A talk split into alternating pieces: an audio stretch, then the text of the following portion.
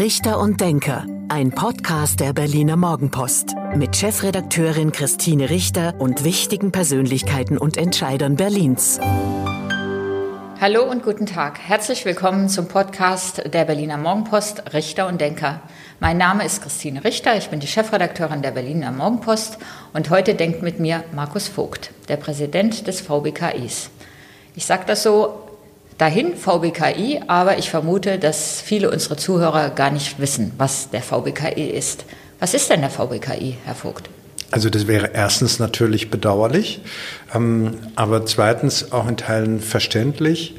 Ähm, der VBKI ist der Verein Berliner Kaufleute und Industrieller, der schon 1879 gegründet worden ist und ähm, in dem sich fast zweieinhalbtausend Spitzenkräfte der Berliner Wirtschaft versammeln, um sich ehrenamtlich äh, sowohl im sozialen Bereich als auch ähm, zu inhaltlichen Themen engagieren. Also ist es ein Wirtschaftsclub, der sich einmischt in Berlin? Also es ist explizit ein Verein und kein äh, Club. Ähm, aber ja, wir haben den Anspruch, uns einzumischen. Und zwar äh, A, auf der einen Seite eine wichtige Säule des VBKIs viel zurückzugeben an die Gesellschaft durch soziales Engagement. Dort haben wir aktuell elf Projekte, die wir begleiten. Aber B, eben auch in ähm, 15 Ausschüssen, mit 15 Ausschüssen, mit denen wir helfen, auch über Legislaturperioden hinaus zu denken und die Stadt, eine Zukunft, gute Zukunft für die Stadt zu gestalten. Herr Vogt, Sie sind seit zehn Jahren jetzt, in diesem Jahr ein kleines Jubiläum, seit zehn Jahren Präsident des VBKIs. Was hat denn Sie als Unternehmer bewogen, neben Ihrer unternehmerischen Tätigkeit auch, ähm, auch in so einer ehrenamtlichen Rolle dann, so eine ehrenamtliche Rolle zu übernehmen? Tatsächlich bin ich dieses Jahr 25 Jahre ehrenamtlich tätig und davon zehn Jahre als Präsident des VBKIs. Und ich fand es immer sehr reizvoll, ein Stück ähm, mitgestalten zu können ohne sich äh, für eine politische Partei oder in einer politischen Partei verbiegen zu müssen. Und dieses ähm, letztlich außerparteiliche oder auch außerparlamentarische Engagement, ähm, ohne Lobbyinteressen ein Stück weit Zukunft mitzugestalten, finde ich auch für mich persönlich sehr reizvoll. Dazu kommt, dass wir sehr viele Themen im VBKI begleiten und abdecken und das ist über meinen Berufsalltag hinaus einfach auch eine tolle Horizonterweiterung für mich. Erzählen Sie unseren Zuhörern doch mal, was Sie persönlich machen als Unternehmer? Ja, ich bin äh, profan, profaner gelernter Bauingenieur ähm, und äh, habe ein äh, Unternehmen, in dem wir kleinere, aber auch sehr viel größere Infrastrukturprojekte planen und auch im Bau überwachen. Also wir sind sowas wie der Architekt für den Tiefbau und ähm, das geht von Trinkwasseranlagen über Kläranlagen, über Infrastruktur für Flughäfen bis hin auch zur Begleitung der Energiewende, wo wir äh, helfen, die neuen Höchstspannungsleitungen von Norden, wo der Wind äh, weht und die Energie erzeugt wird, in den Süden zu verlegen. Das sind sehr anspruchsvolle und häufig auch sehr große Projekte. Und wir beschäftigen insgesamt mittlerweile fast 150 Mitarbeiter, äh, sozusagen, die sich auf diesem Dienstleistungsgebiet im Bau beschäftigen. Als Bauexperte sind Sie dann bestimmt zufrieden mit dem, was der rot-rot-grüne Senat in Berlin so anstellt. Ach, da machen Sie jetzt ein Thema auf, da reicht uns die halbe Stunde nicht. Ich würde mir einfach wünschen, dass wir dieses Jahr eine Koalition ohne Linkspartei äh, bilden können nach den Wahlen und zwar für die Stadt und ohne Eigeninteressen, denn äh, wir müssen weg von einer ideologiegetriebenen Politik. Und für mich ist äh, die Bauverhinderungspolitik der ehemaligen Bausenatorin, da war schon der Begriff wahrscheinlich gar nicht berechtigt und auch jetzt ihres Nachfolgers. Sie meinen ähm, Frau Lomscher? Ja, genau. Von dem Wunsch getrieben, sozusagen Zuzug zu verhindern, weil man weiß als Linkspartei, dass äh, sozusagen die Leute, die neu in die Stadt kommen, keine klassischen Wähler der Linkspartei sind. Wir müssen bauen. Ähm, es gibt verständliche und viele Sorgen um die Mietpreisentwicklung in der Stadt. Und äh, letztlich als Unternehmer, aber auch als gut ausgebildeter Kaufmann ähm, weiß man, dass es äh, nur eine Möglichkeit gibt, die Preise ähm, wieder nach unten zu bekommen und das ist das Angebot zu vergrößern. Und das kriegen wir nur mit mehr Bau hin. Also Sie unterstellen dem Senat, dass er bewusst nicht baut, dass er bewusst wenig Wohnungen baut? Das ist korrekt und ähm, ich habe auch den Eindruck, dass dort der äh, Schwanz mit dem Hund wedelt, weil ich eigentlich über die gesamte Legislaturperiode auch ein Stück weit zu meiner Überraschung und meinem Entsetzen den Eindruck habe, dass die äh, Linkspartei es geschafft hat, weitestgehend die Linie zu bestimmen und dass wir in vielen Bereichen ähm, in der Stadt erschreckend wenig vorangekommen sind in den letzten viereinhalb Jahren.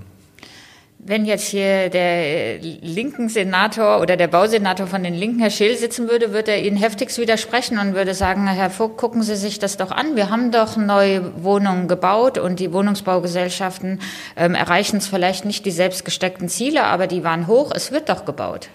Ja, aber deutlich unter den Zielen und deutlich, deutlich unter den Möglichkeiten.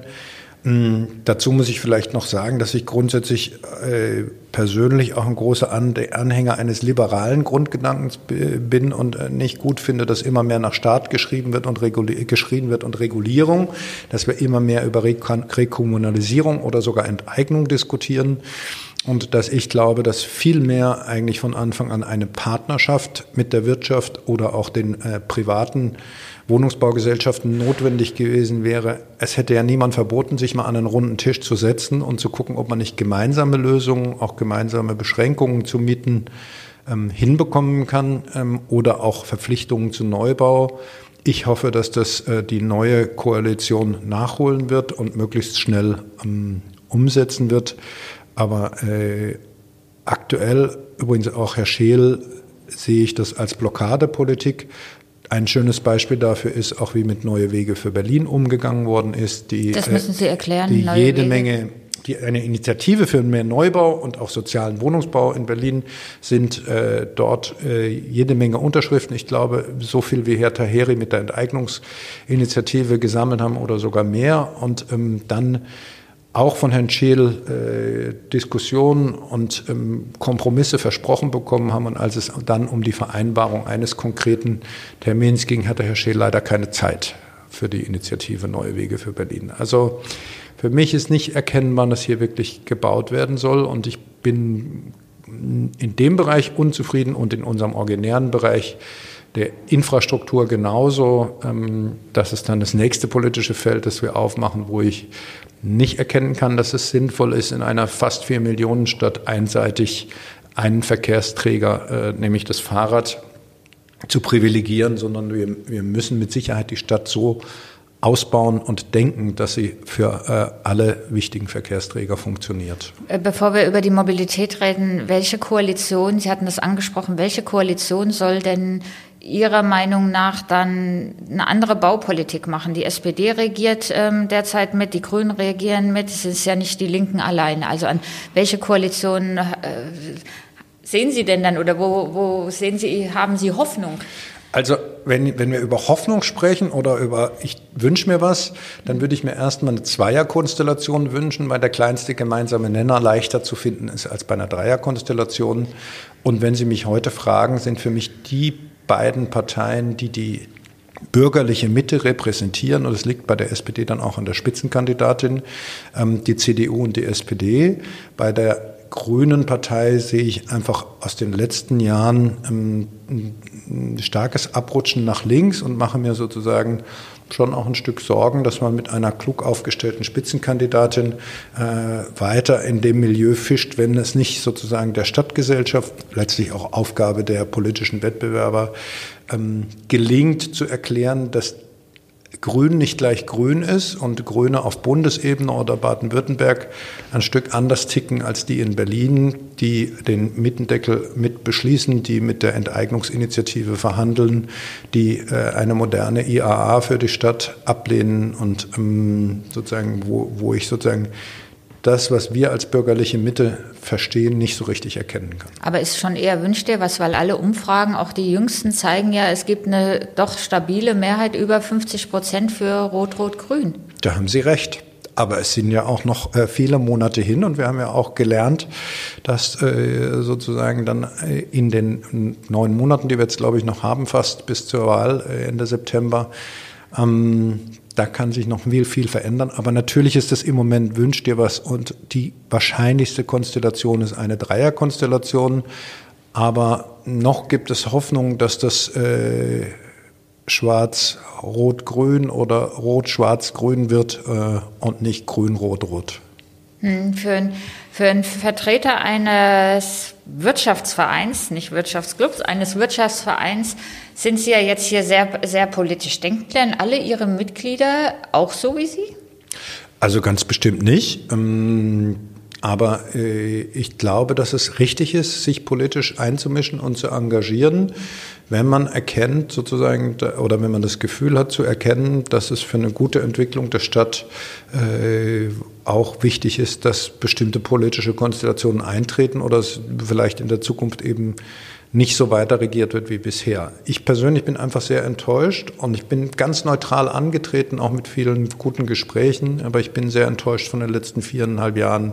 Warum? Sowohl was, hat, was hat Sie da so im enttäuscht? Bereich Bildungspolitik als auch im Bereich innere Sicherheit, als auch im Bereich Schulpolitik, äh, als auch im Bereich Wohnungsbaupolitik, darüber haben wir gesprochen. Ähm, Darf ich mache noch mal einen Punkt auf, der Mietendeckel. Viele Berliner haben sich gefreut, dass es diesen Mietendeckel gibt, weil in der Vergangenheit die Mieten teilweise explosionsartig gestiegen sind. Ähm, jetzt hat der Rot-Rot-Grün beschlossen, einen Mietendeckel für fünf Jahre, also den Menschen eine Atempause verschafft. Wenn Sie ähm, die Berliner fragen, sind die mehrheitlich dafür und sagen, ja, das ist ein gutes Instrument. Warum, was ist da falsch am Mietendeckel? Der, dass er schlecht gemacht ist und dass er aller Voraussicht nach äh, nicht halten wird ähm, und dass ähm, er im zweiten, wahrscheinlich im zweiten Quartal, äh, jedenfalls so unsere Prognose, ähm, gerichtlich äh, als ähm, falsch konstruiert entschieden wird. Und dann wird es zu noch viel mehr Emotionen kommen, weil dann geht es darum, dass all diese Menschen, die sich darüber gefreut haben, die Mieten nachbezahlen müssen, die sie jetzt gespart haben. Das wird einen erheblichen Zulauf für die Enteignungsinitiative von Herrn Taheri bedeuten. Und es wird dann auch ein großes Wahlkampfthema äh, werden. Und deswegen glaube ich, sind alle, die konstruktiv in die Zukunft äh, denken, auch gut beraten, sich ähm, für dieses Szenario aufzustellen. Aber natürlich ist die richtig. Werden, die, die Leute werden sagen, hätten CDU und FDP nicht vom Verfassungsgericht geklagt, gäbe es den Mietendeckel. Also werden die wütend auf diese beiden Parteien sein, aber nicht auf Rot-Rot-Grün und sagen, ihr habt den Mietendeckel vielleicht schlecht gemacht, sondern ihr wolltet was für die Mieter tun. Ja, das ist ja auch grundsätzlich richtig, aber hätte man das nicht auch zusammen machen können? Also den Versuch hat es nie gegeben, nach meiner Kenntnis. Ich Jedenfalls gehe unternehmerisch immer so vor, dass wir, wir, uns versuchen, an einen Tisch zu setzen, von allen Seiten zu begreifen, was die Befindlichkeiten sind und dann für alle ein gutes Ergebnis äh, zu finden. Ich habe auch das Gefühl, dass auch bei äh, großen, also Eigentümern von großen Beständen, wie bei den öffentlichen Wohnungsbaugesellschaften als auch bei den Genossenschaften, Ganz klar ist, dass wir hier ein Riesenproblem haben, sowohl bezüglich der Mietenhöhe als auch bezüglich äh, sozusagen fehlendem Neubau. Und alle bereit wären, sich mit der Politik an einen Tisch zu setzen und auch sich selbst Verpflichtungen aufzuerlegen. Und dann brauchen wir keinen Mietendeckel, sondern kommen wir anders zu vernünftigen Lösungen. Wie, wie käme man denn zu, weiß ich nicht, stabilen Mieten oder äh, wie kann man verhindern, dass die Mieten so schnell ein, ähm, ansteigen bei Neuvermietung? Also was könnte man denn machen? Ja, indem wir zum Beispiel für äh, bestimmte Bereiche äh, sicher dann auch regional besser differenziert als aktuell uns Selbstverpflichtungen auferlegen, dass bestimmte Mieten ähm, nach bestimmten Kriterien nicht überschritten werden. Und ich denke, dass sowas grundsätzlich äh, möglich ist. Was im Moment da passiert mit dem Mietendeckel, ich kenne Leute, die haben hier 200 äh, Quadratmeter Wohnungen am Kudamm und zahlen jetzt 500 oder 1000 Euro weniger im Monat. Das kann nicht das Ziel gewesen sein. Also mir fehlt auch sozusagen ähm, handwerklich eine saubere Ausgestaltung des Mietendeckels. Gut. Eines der ähm, anderen Themen, die Sie auch gerade angesprochen haben, ist das Thema Mobilität. Ähm, auch als VWKI sind Sie ja eingebunden. Wirtschaftsverkehr ist ja eines der wichtigen Themen in dieser Stadt. Was ist da Ihrer Meinung nach gut oder falsch gelaufen? Ich glaube, dass der Autoverkehr aktuell aktiv mh, mm, behindert und blockiert wird und nicht weiter ausgebaut wird. Ähm, wir müssen, es ist natürlich ganz klar, dass Zukunftskonzepte auf öffentlichen Personennahverkehr setzen müssen und auch auf, äh, dass wir viel mehr schon viel früher hätten für Fahrradfahrer tun sollen. Aber ich glaube auch, wenn man an äh, sozusagen Lieferverkehr denkt oder an, an Menschen, die, die, die aus irgendwelchen Gründen dann auch mit dem Pkw in die Stadt äh, kommen müssen oder sich dort bewegen, das muss in einer Metropole genauso gewährleistet sein. Und ich habe persönlich oder beziehungsweise Entschuldigung mit dem Unternehmen auch Be Be Beispiele, wo völlig unsinnig sozusagen auch Hauptstraßen ähm, mit Baustellen belegt werden oder blockiert werden über längere Zeiträume. Ähm, aus meiner Sicht äh, mit dem Ziel, sozusagen Autofahren in der Stadt so unerfreulich wie möglich zu machen. Und das kann nicht das Ziel für, eine, äh, für die Hauptstadt Deutschlands und eine Metropole wie Berlin sein. Wie kommen Sie denn jetzt in Ihr Büro am Kudamm mit dem Auto oder könnten Sie auch mit dem öffentlichen Nahverkehr fahren? Ich könnte mit dem öffentlichen Nahverkehr fahren, aber ich komme selbst mit dem Auto, ja. Das ist richtig. Und warum steigen Sie nicht um? Ähm, ich habe sehr oft sehr spontane und kurzfristige Termine und ähm, deswegen äh, bin ich bis jetzt nicht umgestiegen. Ähm, meine Familie nutzt sehr viel öffentlichen Nahverkehr und äh, ich glaube, dass wir dass wir sozusagen sicher insgesamt darüber nachdenken müssen, wie viel mehr da möglich ist, aber je nach individueller Situation, und das gehört für mich auch zu persönlicher Freiheit, muss es auch möglich sein, für sich selbst zu entscheiden, welches Verkehrsmittel man nutzt. Es gibt ja in der Politik eine große Diskussion, soll man Straßenbahnen bauen, mehr Straßenbahnen auch im Westteil der Stadt, wie es die Grünen vor allen Dingen und die grüne Verkehrssenatorin wollen, oder setzt man doch auf U-Bahn, wie jetzt ähm, die SPD-Spitzenkandidatin Frau Giffey und auch der Fraktionsvorsitzende doch eine neue Richtung eingeschlagen haben. Hat der VBKI, also haben Sie als Wirtschaftsverein sich dazu schon eine Meinung gebildet? Nein, ich habe nur eine persönliche Meinung und die geht auch Richtung, eher Richtung U-Bahn, weil sich dann oberirdisch äh, sozusagen mehr koordinieren lässt und äh, der, die U-Bahn einfach ein deutlich schnelleres äh, Verkehrsmittel ist. Aber der VBKI hat sich da noch nicht festgelegt. Weil Sie haben ja Ihre Ausschüsse, in denen Sie da diskutieren und die Wirtschaft in Berlin, der geht es ja zurzeit sehr schlecht, weil wir ja viel vom Tourismus leben, Hotellerie, Gastronomie etc. Die Pandemie hat da voll zugeschlagen. Wie kommen wir aus dieser Krise, Herr Vogt? Tja, also ich glaube, dass nach meinem Eindruck so ein Pauschalurteil eigentlich nicht richtig ist. Ich habe den Eindruck, dass die Krise sehr differenziert verschiedene Branchen trifft. Und ähm, mein Eindruck ist auch, dass wir vielleicht denen, die es wirklich trifft, nicht genug geholfen haben. Am Anfang wurde vielleicht ein bisschen viel mit der Streubüchse gearbeitet. Und ich glaube, dass wir ähm, vor allen Dingen schauen müssen, dass unsere Innenstadt nicht verödet, äh, also dass wir auch dem Einzelhandel, ähm, der Gastronomie, der Hotellerie äh, massiv helfen. Es gibt andere Branchen wie Messebereiche oder Zulieferer und so, die, die, die genauso, für die es genauso fatal ist.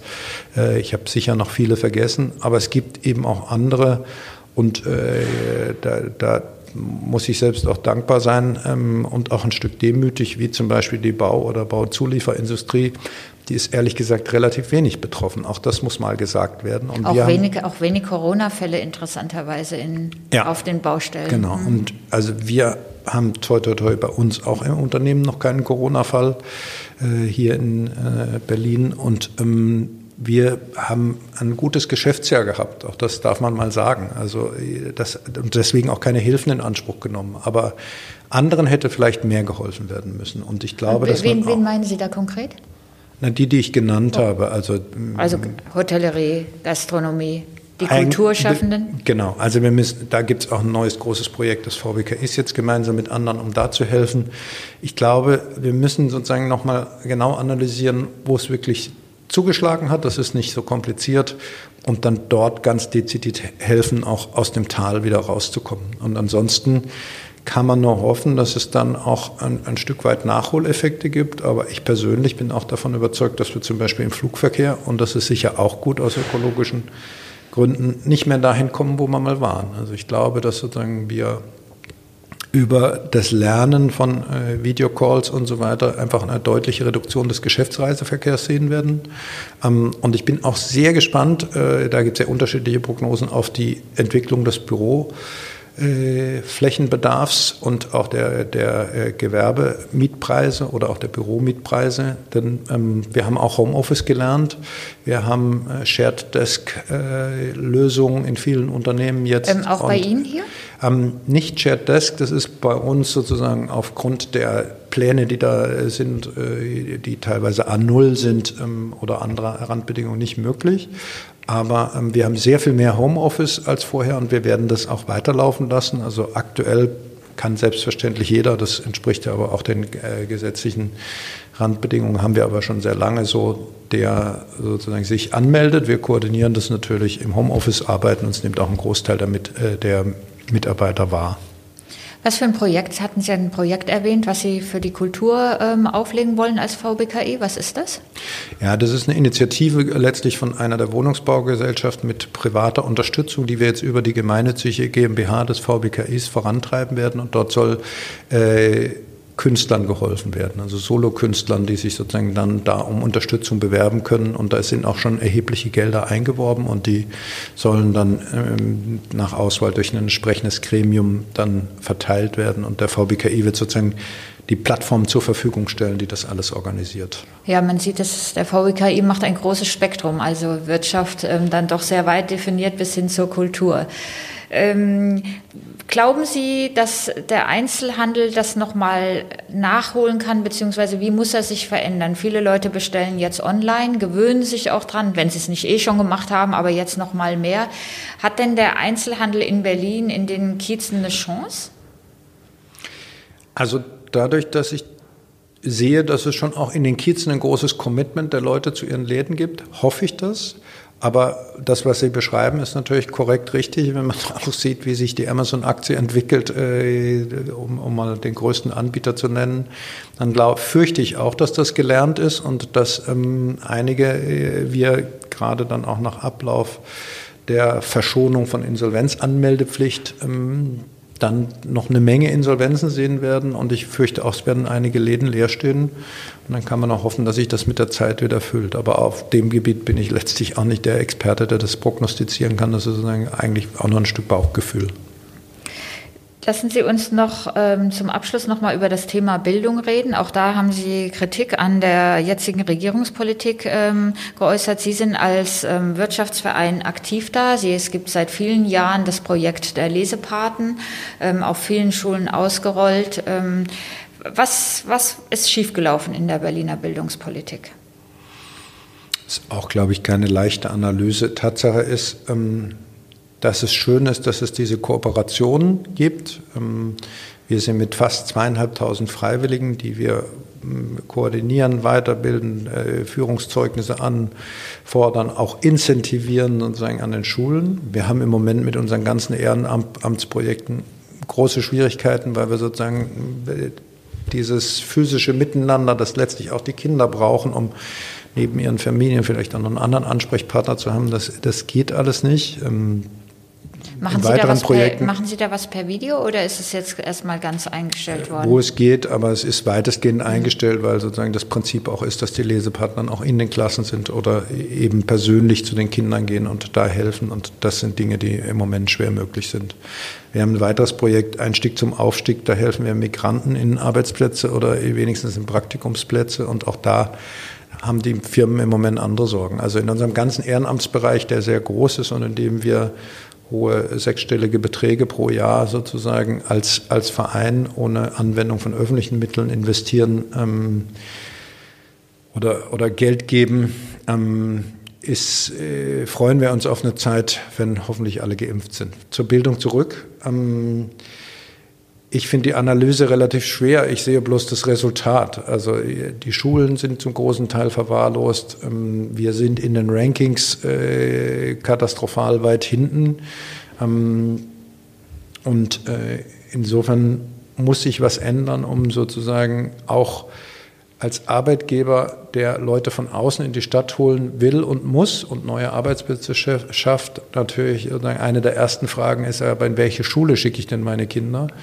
Da haben wir sicher dann auch noch, um es mal anzusprechen, ein Riesengefälle zwischen zum Beispiel dem Südwesten und anderen Stadtteilen, wo wir äh, sicher im Südwesten noch etliche gute ähm, Bildungseinrichtungen auch für gymnasiale äh, Einrichtungen haben, aber in anderen Teilen der Stadt das ähm, eben nicht so einfach ist. Also eine Vergleichmäßigung schon zwischen Bezirken, eine bessere, bessere Investitionspolitik ähm, wird uns schon mal ein Stück voranbringen, denke ich.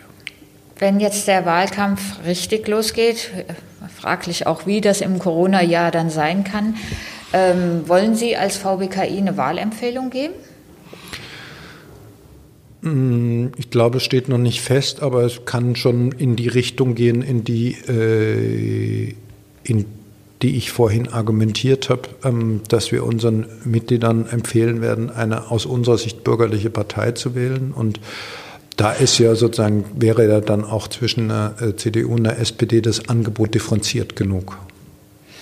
Gut, das war fast der Schlusssatz, aber nur fast, weil jetzt kommt das, ähm, wie ich immer sage, beliebte Spiel im Podcast Richter und Denker. Herr Vogt, auch Sie werden bitte zehn Sätze ähm, vervollständigen. Ich lese sie vor und Sie antworten. An Berlin mag ich.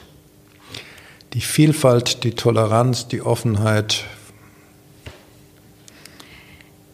Ich bin Unternehmer geworden, weil ich gerne unternehme und selbst entscheide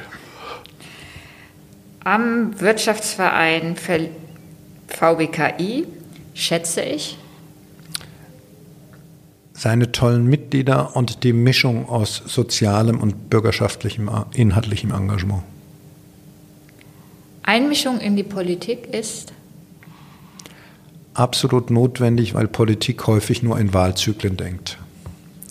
Mein Lieblingsort in Berlin ist? Mein Zuhause am Schlachtensee. In der Pandemie fehlen mir besonders all die vielen Menschen, die ich so gerne persönlich treffe und als Genießer auch ehrlich gesagt die Restaurants. Die Berliner Wirtschaft braucht eine bessere Kooperation mit der Politik. Der Mietendeckel ist für Berlin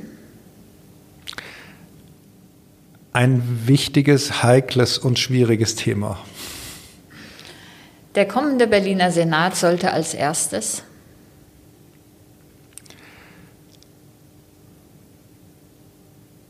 einige agieren und einen runden Tisch einberufen, um Wohnungsneubau und äh, Diskussionen über Wohnungsneubau herbeizuführen und Diskussionen über äh, Mietenbegrenzungen zu führen. Und schon der letzte Satz. Heute in einem Jahr werden wir sagen, dass das eine dass die Corona-Pandemie eine Krise eines so historischen Ausmaßes war, dass wir vor allen Dingen für unsere Kinder hoffen, denen auch ein Stück Lebenszeit geraubt wird, äh, dass sich sowas nicht so schnell wiederholt.